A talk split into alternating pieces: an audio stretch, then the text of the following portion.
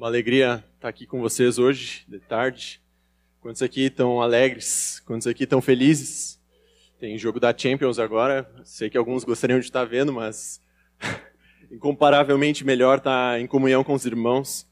E me alegro muito em estar aqui com vocês hoje. Para quem não me conhece, sou o Bruno, tenho 21 anos e eu nasci na igreja. Eu acredito que essa seja a realidade de muitos aqui.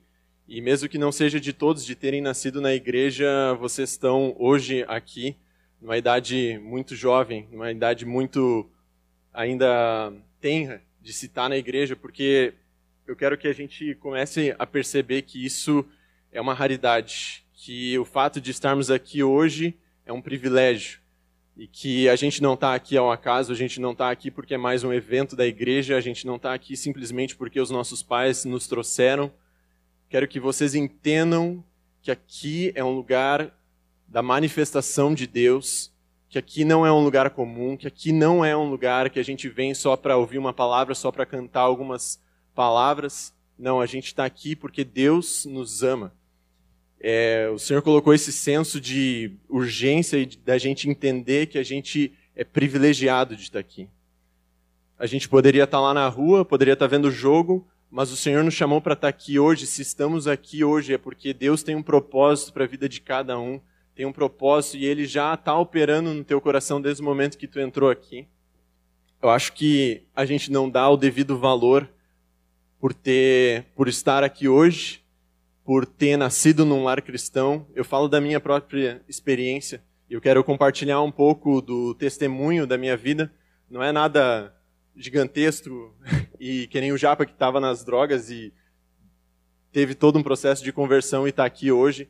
Mas eu nasci dentro da igreja e, e meus pais me, me formaram na palavra, me instruíram na palavra e, e vim nos cultos domingo, sábado, era sempre algo comum, era sempre algo rotineiro e parecia que aquilo não causava um impacto tão grande na minha vida por ser algo que fazia parte da rotina. Eu ficava pensando o que, que eu fiz de tão errado para ter que ter o perdão de Deus na minha vida, o que, que eu, como filho dos meus pais, nascido dentro da igreja, o que, que eu fiz de tão errado para ter que ter o perdão de Deus. A gente ouve toda a história e o sacrifício e o amor de Deus tão grande, para conosco, mas a gente fica se perguntando, e eu ficava me perguntando, onde que eu errei tão grande para merecer tamanho amor? Graças a Deus, Ele arrebatou meu coração antes de que eu começasse a achar que eu não precisava do amor de Deus. E eu creio que é específico para alguns corações aqui hoje que se perguntam por que tão grande amor? Por que, que eu sou alvo desse amor. A gente só vai entender o porquê Deus nos amou dessa maneira quando a gente enxergar o tamanho do pecado e do abismo que havia entre nós e Deus. A gente só vai entender o tamanho do amor de Deus quando a gente entender o quão separados nós estávamos de Deus. E essa parece ser uma realidade estranha para quem está dentro da igreja. Quão separado a gente está de Deus se a gente está indo na igreja todos os sábados, todos os domingos. Quão separado eu podia estar de Deus se eu ia todo domingo para a igreja com meus pais. E isso o Senhor começou a ministrar na minha vida, começou a operar e me trazer essas perguntas, essas indagações, essas dúvidas, para me trazer de volta para Ele, para que eu entendesse que, assim como o Japa, que estava nas drogas e estava tão distante de Deus, eu também estava na mesma condição, mesmo vindo todos os domingos, mesmo vindo todos os sábados no culto. Quero compartilhar um pouco então do meu testemunho e eu já dei um background agora de como eu me sentia dentro da igreja, como eu achava que eu era, como eu achava que eu não precisava de tamanho perdão, mas no colégio eu sempre fui o cara bem bagunceiro. É, tem alguns colegas aqui que são testemunha disso. E quantos aqui, quando iam para o colégio, não sei se ainda todos estão já com as aulas de volta, mas sentavam no fundão. Pode levantar a mão. Quem senta no fundão aí é para se entregar agora. Cara, vocês são dos meus. Eu, quando, quando eu ia pro colégio, sentava no fundão, vivia no fundão, bagunçava de aula em aula, cara, não tinha, era encaminhado quase todo dia para direção. Isso não é o testemunho, a parte boa que eu acho que o Samir esperava que eu contasse aqui, mas é a parte que Deus resgatou e a parte que Deus tratou e também me perdoou. Mas, cara, eu, eu, eu era encaminhado praticamente toda semana para direção, meus pais eram chamados constantemente para lá. Eu lembro uma vez que eu estava na fila com meu colega, assim, ele estava mascando chiclete, e a gente fazendo sentido ali e coisa. E aí eu olhei para ele mascando chiclete, eu falei, ô meu, bah, duvido tu grudar o chiclete na cabeça do guri na frente. Eu não era louco de pegar o meu chiclete e grudar, mas eu era louco de fazer o outro grudar o chiclete para ver no que que dava. Deu tão errado que no outro dia o cara chegou de cabelo rapado porque ele teve que cortar, mas era, era esse o nível das brincadeiras que a gente fazia no colégio. E, enfim, é, desde que eu entrei no colégio eu fui assim, e, e eu andava com pessoas que me levavam a fazer isso. Eu andava com um grupo de amigos que só me incentivava e, e a gente ficava se pilhando e, cara, ô meu, duvido tu fazer isso. O cara lá ia, fazia, e aí se dava mal, ia para a direção. E, e por que, que eu fazia isso? Porque eu achava aquilo legal, cara. Eu achava que aquilo iria me preencher de alguma forma, aquilo ali ia me trazer alguma alegria. E por que, que eu estou contando isso? Essas histórias algumas. É, para que a gente entenda como é que funciona o efeito manada. Quantos aqui já ouviram falar no efeito manada? O efeito manada, se a gente pesquisar rapidamente no Google, ele vai nos dizer que é a ação de repetir as ações de pessoas que estão ao nosso redor, ou também ir cegamente para uma direção sem saber ao certo para onde a gente está indo. E cara, quando a gente é adolescente, quando a gente é jovem, é, a gente quer passar essa palavra só para vocês adolescentes, mas não, nós jovens também somos muito influenciados. Os, até adultos são muito influenciados. Isso é algo constante do ser humano, mas quando a gente é adolescente, quando a gente é jovem, isso é mais forte ainda. Quando a gente está na escola, isso é mais forte ainda. O fato de a gente estar tá num grupo e aquele grupo ditar as nossas ações. Aquilo que aquele grupo faz, a gente faz também, porque eles nos incentivam a fazer aquilo.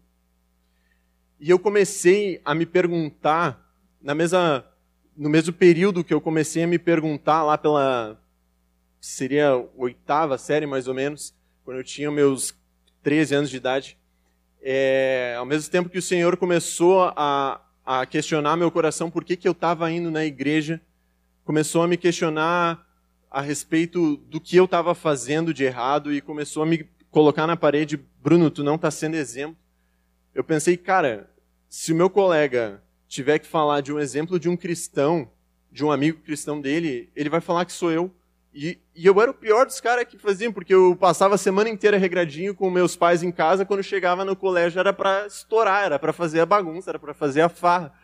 Então o cara tinha como exemplo de um cristão o cara mais bagunceiro que tinha na aula. E aquilo ali começou a incomodar o meu coração. E eu comecei a questionar por que, que eu estou indo na igreja. Se eu não sou nem, nem um pouco diferente dos meus colegas, da maioria dos meus outros colegas, qual é o motivo de eu, de eu ir à igreja? Eu não estou saindo de lá diferente? E eu comecei a me deparar com aquela palavra do muro. É, essa história é bem conhecida, talvez vocês já tenham ouvido, mas existem dois lados, o reino de Deus e o reino das trevas.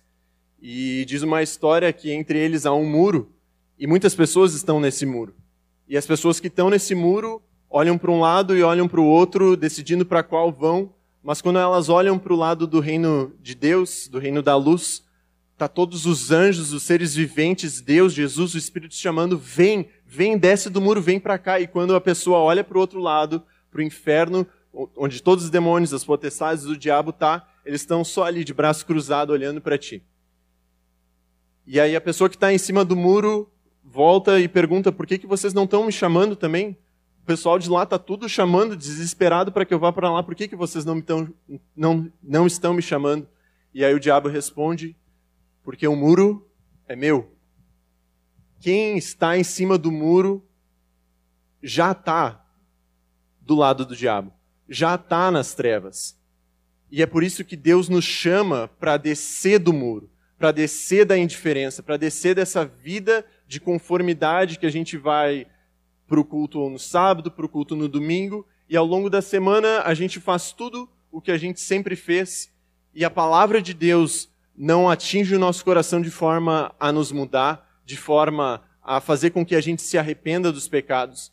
E o Senhor começou a jogar essa palavra no meu coração, começou a me questionar, Bruno, quão diferente tu tem sido dos teus colegas para que quando tu esteja na sala de aula, tu não seja influenciado, mas tu seja sal e luz. Eu estava indo para a sala de aula, tudo que eu ouvia no sábado, no domingo, eu me esquecia por completo e voltava para a farra, voltava para a bagunça. E aquela era a minha rotina. Aquele era o meu normal. E não pode ser assim. A gente não pode viver duas vidas. A gente não pode ter dois senhores. Vocês provavelmente já devem ter ouvido Diga-me com quem andas e eu direi quem és. Cara, eu dou um PlayStation para quem me dizer onde está isso na Bíblia. Valendo. Valendo. Não, é sério mesmo. Eu tenho guardado ali no carro. Quem, quem acertar me disser o versículo e o livro vai levar. Valendo. Pá. Matou. Matou. Matou a pau. eu, eu pedi o versículo, né? Não a resposta certa. Mas enfim. A gente não tem esse versículo na Bíblia, ele é um ditado na verdade, mas a gente tem alguns versículos que, tem as, que carregam essa mesma ideia. É, vocês podem abrir comigo em Provérbios 13. Provérbios 13, versículo 20. Não é o diga-me com quem andas, mas a palavra fala assim em Provérbios 13, 20. Quem anda com os sábios será sábio, mas o companheiro dos tolos acabará mal. Essa é uma verdade que está na palavra. Se a gente está num meio onde todos os nossos amigos, as pessoas com quem a gente anda, estão praticando coisas erradas, estão pecando, estão falando besteira, cara, estão fazendo tudo o que o mundo faz, como que a gente vai ser tão diferente deles? Aí tu pode dizer, não, mas eu sou sal e luz. Sim, a gente é sal e luz, mas a gente precisa andar com aqueles que são sal e luz. A gente precisa andar com aqueles que estão buscando o Senhor também, para que eles nos animem, nos encorajem a andar com o Senhor. E quando a gente está no meio que é corrompido, quando a gente está no meio que é só trevas, a gente vai poder resplandecer a luz. Amém? É, Salmos 1, versículo 1 também, podem abrir comigo. Salmos 1.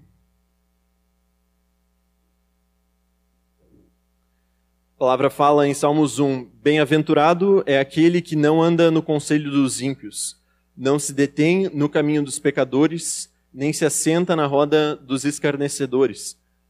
Aqui fala que bem-aventurado é esse que não anda no caminho dos pecadores, não é que não anda com os pecadores. Não é que a gente vai se afastar totalmente dos nossos amigos, porque a palavra não nos chama, Jesus não nos chama para nos afastar dos nossos amigos. A gente é chamado para conquistar eles e trazer para dentro da igreja. Mas a gente não anda no caminho deles. A gente não anda conforme eles andam, a gente anda conforme Jesus andou. E assim como Jesus chamava eles para perto e não era influenciado por eles, mas era a luz na vida deles. Cara, eu demorei tanto para perceber isso e eu perdi tantas oportunidades quando eu estava no colégio e eu queria ter ouvido isso quando eu tinha a idade de vocês e eu ouvi, cara, eu ouvi muitas vezes, eu nasci na igreja. Mas chega um ponto que não é o que o teu pai vai dizer, não é o que o pastor está tá te dizendo, não é mais na fé dos teus pais que tu vai viver, não é mais na fé dos pastores que tu vai viver, mas chega um ponto na vida de cada um que a gente precisa andar pela própria fé que a gente precisa ter a nossa própria fé em Deus, que a gente é chamado para andar com as nossas próprias pernas. Os nossos pais não podem cuidar de nós para sempre, os nossos pastores não podem cuidar de nós para sempre, eles não podem ter uma comunhão com Deus que a gente foi chamado para ter. E eu creio que hoje é o dia na vida de cada um aqui, para aqueles que não estão vivendo essa vida separada com Deus, essa vida em consagração, em santidade, uma fé genuína e única com o Senhor. O Senhor está chamando hoje. O Senhor está chamando hoje todos aqueles que estão no muro para descer e ir ao encontro de Jesus, para tomar uma decisão firme por Ele. Todos aqueles que vêm nos sábados, nos domingos, mas ao longo da semana agem como qualquer pessoa do mundo. O Senhor está chamando, vem. Hoje é o dia de se arrepender. Hoje é o dia de não andar mais no conselho dos ímpios, mas na comunhão dos santos. O versículo 2 continua assim: pelo contrário, o seu prazer está na lei do Senhor e na sua lei medita de dia e de noite. Ele é como a árvore plantada junto a uma corrente de águas que no seu devido tempo dá o seu fruto e cuja folhagem não murche, tudo que ele faz será bem sucedido. Olha quanta bênção a gente tem nisso aqui, mas isso é para aqueles que escolhem andar separados desse mundo, separados para Deus, consagrados a Deus, não aqueles que estão em cima do muro. Não aqueles que vêm porque os pais trazem, não aqueles que têm uma fé só porque os pais têm, mas aqueles que tiveram um encontro real com Deus, uma experiência verdadeira com Jesus. Então a oitava série, cara, foi o ponto decisivo que o Senhor, cara, me chacoalhou, me trouxe a realidade e me falou: olha o que tu está fazendo, mas olha a vida para qual eu quero te levar. E a oitava série foi um ponto decisivo porque eu me lembro que eu sempre estudei no Adventista, que era onde a gente se encontrava antes, e eu sempre tive colegas cristãos. Então, cara, mesmo muito na farra, muito na bagunça, eu ainda tinha alguns colegas cristãos que me seguravam. E quando eu ia fazer uma besteira para ser expulso, assim, eles me seguravam. Bruno, o que, você está fazendo? Graças a Deus, na oitava série, eu não fui para o João Paulo, eu, ia ir o João Paulo, mas o Senhor me segurou ali naquele colégio pelo, pelos próximos três anos que iam ter no ensino médio. E, cara, de dez alunos, de dez colegas meus que eram cristãos, esse número foi, não, de cinco foi para dez. Ou seja, não tinha como fazer besteira. Era praticamente impossível. Se tu queria fazer qualquer coisa, assim, bah, queria bagunçar ali com os guris, já tinha 13 irmãos te olhando ali. Ah, qual vai ser? Ah, vou contar pro Samir. Samir vai ficar sabendo. Samir no sábado vai ficar sabendo. Bah, não tem. Não tinha como, cara, não tinha como. E ainda assim eu, eu continuei dando uma sateada ali, ainda continuava na bagunça. E eu me lembro que um dia, cara, era no primeiro ano, cara, e a nossa sala estava cheia, cheia, cheia. Tava vindo um monte de, de alunos de, outra, de outras salas para a nossa, por sei lá eu que razão. E a nossa sala ficou cheia e não tinha como acomodar as pessoas mais. E aí os professores tiveram a brilhante ideia de fazer o espelho de classe por duplas. E eu não sei porque eu não estava naquele dia. Eu, tá, eu devia estar tá dando alguma banda pelo colégio, fui no banheiro, estava trocando uma ideia com o monitor ali e tal. E aí quando eu voltei para a aula, estava todo mundo sentadinho em dupla e todos os meus amigos já tinham formado suas duplas. Cara, todo o grupo que eu andava da farra da bagunça ali era ímpar. Eu, ou seja, sobrou eu. Eu não tinha com quem sentar. E aí só tinha um lugar. E era justo do lado da guria mais crente que tinha, da colega mais crente que tinha no colégio, meu. Não, não tinha, não tinha. Ou seja, o Senhor, cara, até o final do ano, eu tinha que ficar ouvindo, Bruno, será que Jesus faria isso? Até o final do ano. Cara, não tinha. Ou seja, Deus dobrou o número de colegas crentes que tinha. De cinco foi para dez. E não só ele fez isso, mas ele me colocou da guria mais, do lado da guria mais crente que tinha no colégio. Ou seja, ele estava realmente me resgatando. Ele estava realmente fazendo aquilo por um propósito, porque ele me amava. Cara, eu não tinha consciência na época disso, eu não, eu não fazia ideia do que o Senhor estava fazendo, ia com, totalmente contrário à minha vontade, mas o Senhor estava fazendo aquilo porque Ele me ama. E, cara, eu quero que vocês enxerguem que vocês estão aqui hoje porque Deus ama cada um de vocês. Não é à toa, cara, não é à toa que a gente está aqui hoje, não é à toa que a gente está fazendo atividade, que está louvando o Senhor, que está ouvindo uma palavra agora. Não é à toa, é porque Deus te ama, porque Ele te chamou aqui Amém? Então, essa foi basicamente a minha conversão. Não foi que nem Paulo que caiu do cavalo, ficou cego por três dias. Quantos dias? Três dias? Três dias. Imagina? Não, não foi assim, não foi tão cinematográfico, mas foi a mesma impotência que Paulo teve diante da graça, do amor de Deus. Eu tive também, cara, eu não tive como resistir. Deus me tirou de um lugar, Deus me tirou da companhia daquelas pessoas que eram más influências para mim e me colocou, cara, me inseriu no grupo mais crente que tinha no colégio, não tinha como não amar Jesus, porque aquelas pessoas, todo mundo com quem eu comecei a andar a partir dali, amava Jesus. E, cara, o amor por Deus na vida de um irmão contagia. É como um fogo, é como um fogo, não tem como resistir. O pessoal está indo em grupo de oração, o pessoal está indo em vigília, o pessoal está indo nos cultos porque realmente ama o Senhor. E, cara, tu tá ali no meio, tu vai começar a ir junto. É, é que nem manada. É, é o mesmo efeito manada que te leva a fazer uma bagunça no colégio, é o mesmo efeito manada que a gente tem quando está com os irmãos. Por mais que tu não esteja muito afim, tu vai começando aí, tu vai começando aí, e aquelas pessoas vão te levando para mais perto de Deus. E Deus fez isso comigo. Me lembro que eu ainda dei algumas sateadas também. Toda quinta-feira de noite tinha grupo de oração. E era quinta-feira de noite, às 20 horas. E quinta-feira de noite, às 20 horas, era o horário da minha série preferida que tinha na TV. E o pessoal sempre me convidava, vamos no grupo de oração, vamos no grupo de oração. Eu, bah, meu, eu vou ter que estudar hoje. Eu ficava vendo a série. E aí na outra semana, não, bah, minha avó tá lá em casa, vou ter que ficar e tal. Até que um dia o episódio repetiu. Aí eu falei, tá, não, então eu vou ir. E aí eu fui. E cara, a vez que eu fui no grupo de oração, aquilo ali mudou por completo. Por completo. Foi outro marco, da mesma forma que ter saído da companhia e da presença daquelas más influências e ter sido inserido no meio com irmãos. Da mesma forma, aquilo, ter ido no grupo de oração foi outro marco na minha vida. E eu estou vinculado até hoje com os irmãos que presidiam aquele grupo de oração. E, cara, aquilo ali foi outra coisa que eu, eu vou me lembrar para sempre, assim, que marcou meu processo de conversão. E tudo isso porque Deus me amou e porque Ele me tirou de um meio de pecado e me colocou no meio de luz. E eu quero que a gente pare e pense hoje, cara, com quem eu tenho andado? Quem são as pessoas que estão à minha volta? Quem são as minhas amizades? Com quem eu tenho conversado no Insta? Com quem eu tenho conversado no Whats? E a gente faça um balanço. Cara, quantas dessas pessoas amam o Senhor? Quantas dessas pessoas têm uma vida com o Senhor?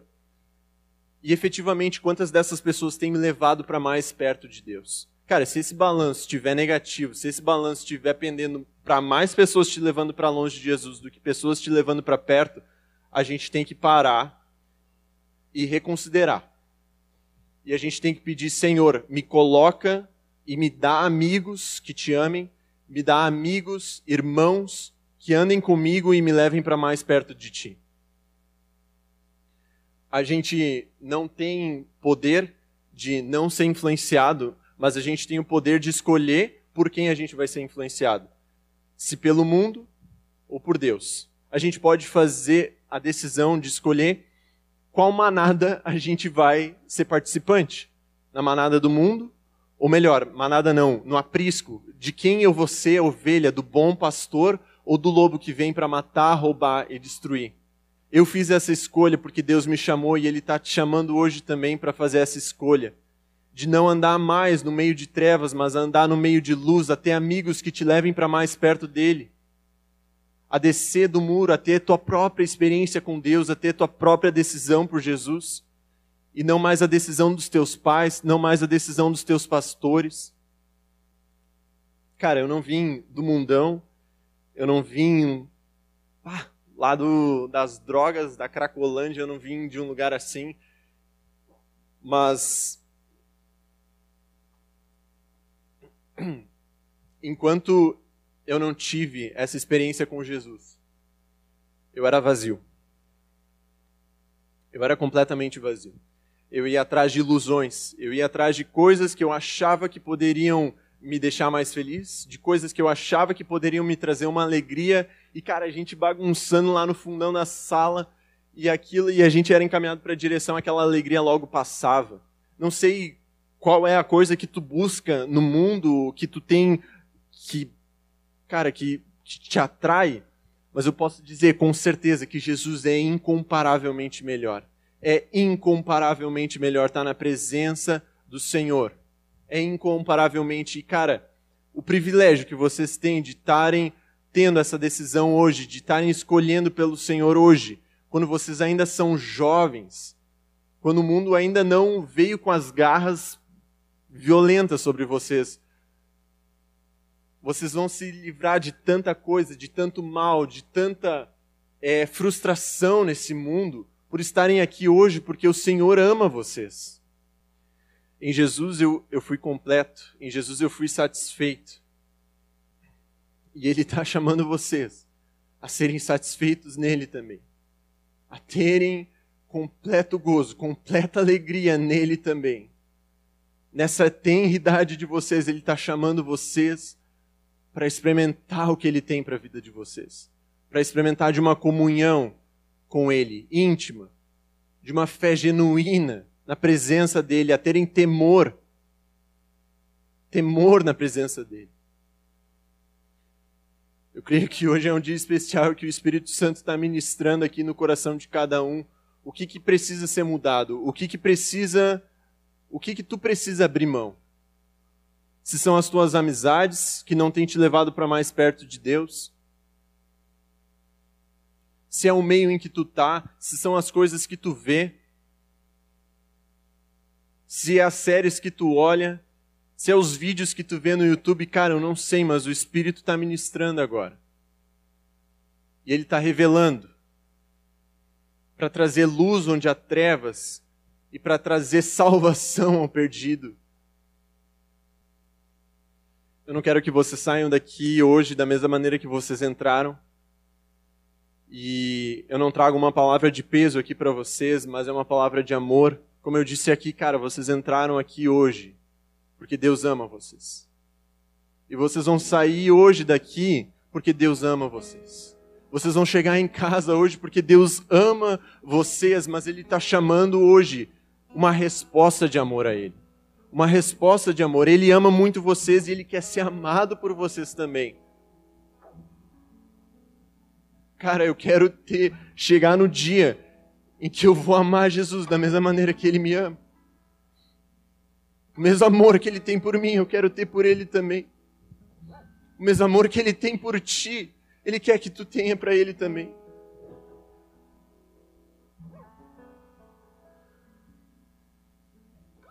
Tenham temor de saber o lugar que vocês estão hoje. Tenham temor em saber que vocês não estão em um lugar ordinário, comum, de que vocês são privilegiados de estar aqui hoje de que vocês são muito amados, não só por Deus, mas pelos líderes, pelos jovens, pelos tios, pelos pais de vocês que trazem vocês até aqui, cara. E eu quero deixar essas perguntas com vocês. Com quem tu tem andado? Onde tu tá? Tu tá no muro, cara, desce do muro.